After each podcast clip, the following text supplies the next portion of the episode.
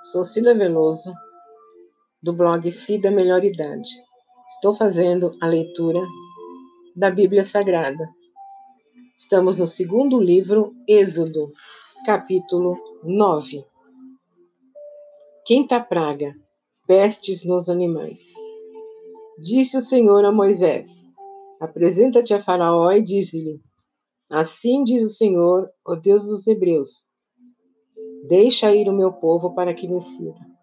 Porque, se recusares deixá-los ir e ainda por força os detiveres, eis que a mão do Senhor será sobre o teu rebanho, que está no campo, sobre os cavalos, sobre os jumentos, sobre os camelos, sobre o gado e sobre as ovelhas, com pestilência gravíssima. E o Senhor fará distinção entre os rebanhos de Israel e o rebanho do Egito, para que nada morra de tudo que pertence aos filhos de Israel. O Senhor designou certo tempo, dizendo: Amanhã fará o Senhor isto na terra. E o Senhor o fez no dia seguinte, e todo o rebanho dos egípcios morreu. Porém, do rebanho dos israelitas não morreu nenhum.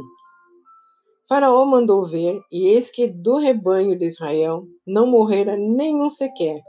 Porém, o coração de Faraó se endureceu e não deixou ir o povo. Sexta praga: úlceras. Versículo 8. Então disse o Senhor a Moisés e Arão: Apanhai mãos cheias de cinza de forno, e Moisés atire-o para o céu diante de Faraó ela se tornará em pó miúdo sobre toda a terra do Egito, e se tornará em tumores que se arrebentam e úlceras nos homens e nos animais por toda a terra do Egito. Eles tomaram cinza de forno e se apresentaram a Faraó.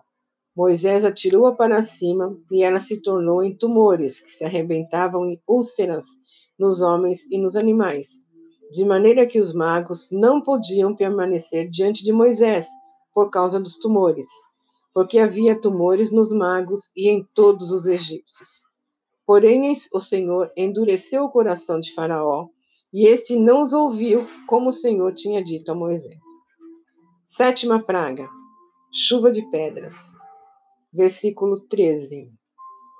Disse o Senhor a Moisés: Levanta-te pela manhã cedo, apresenta-te a Faraó e dize-lhes: Assim diz o Senhor, o Deus dos Hebreus: Deixa ir o meu povo para que me sirva. Pois esta vez enviarei todas as minhas pragas sobre o teu coração e sobre os teus oficiais e sobre o teu povo, para que saibas que não há quem me seja semelhante em toda a terra. Pois já eu poderia ter estendido a mão para te ferir a ti o teu povo com pestilência, e teria sido cortado da terra. Mas deveras para isso te hei mantido, a fim de mostrar-te o meu poder e para que seja o meu nome anunciado em toda a terra. Ainda te levantas contra o meu povo para não deixá-lo ir? Eis que amanhã, por este tempo, farei cair muito grave chuva de pedras, como nunca houve no Egito, desde o dia em que foi fundado até hoje.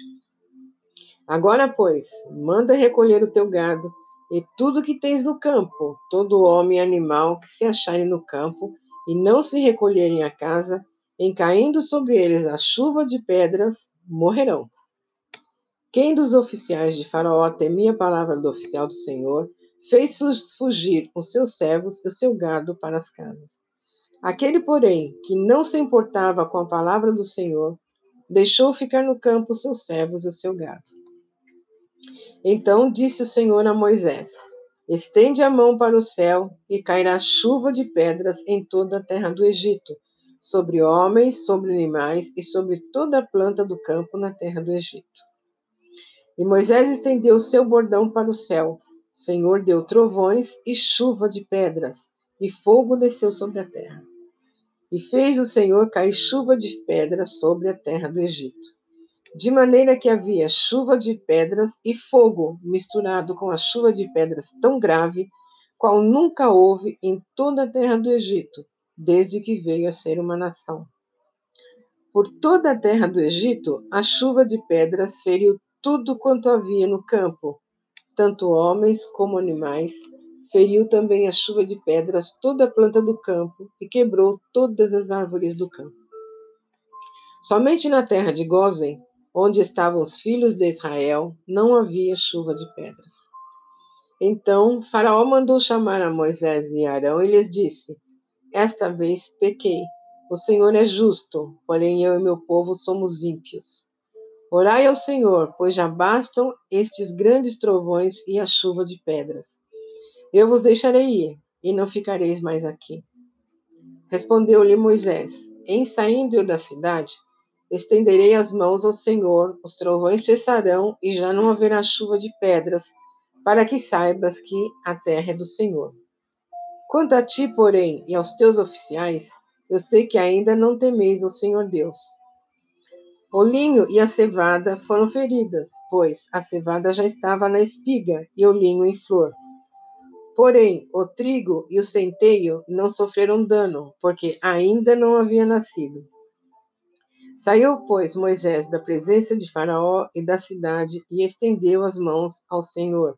Cessaram os trovões e a chuva de pedras, e não caiu mais chuva sobre a terra.